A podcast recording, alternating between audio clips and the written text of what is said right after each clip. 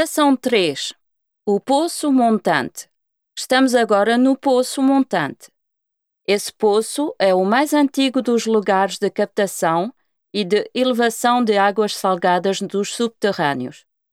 Vê-se ainda funcionar a roda hidráulica instalada em 1750 e o sistema de balancim, que a liga a uma bomba a pistão do século XIX.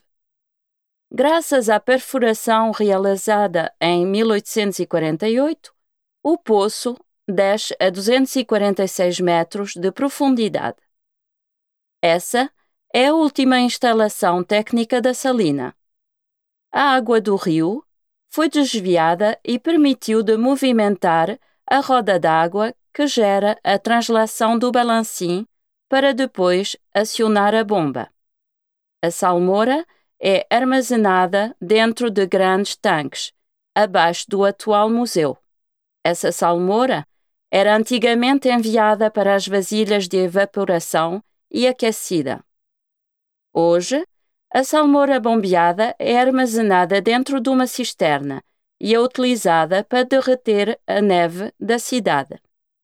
As termas da cidade são continuamente alimentadas com água salgada através do poço Amuir, antiga pequena salina, e o poço de Cordeliers.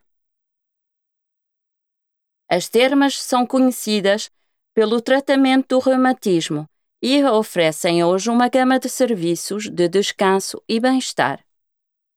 Convidamos-lo agora a seguir o grupo até o edifício de evaporação, conhecido como Salle des Poils, e encaminhar-se à estação 4.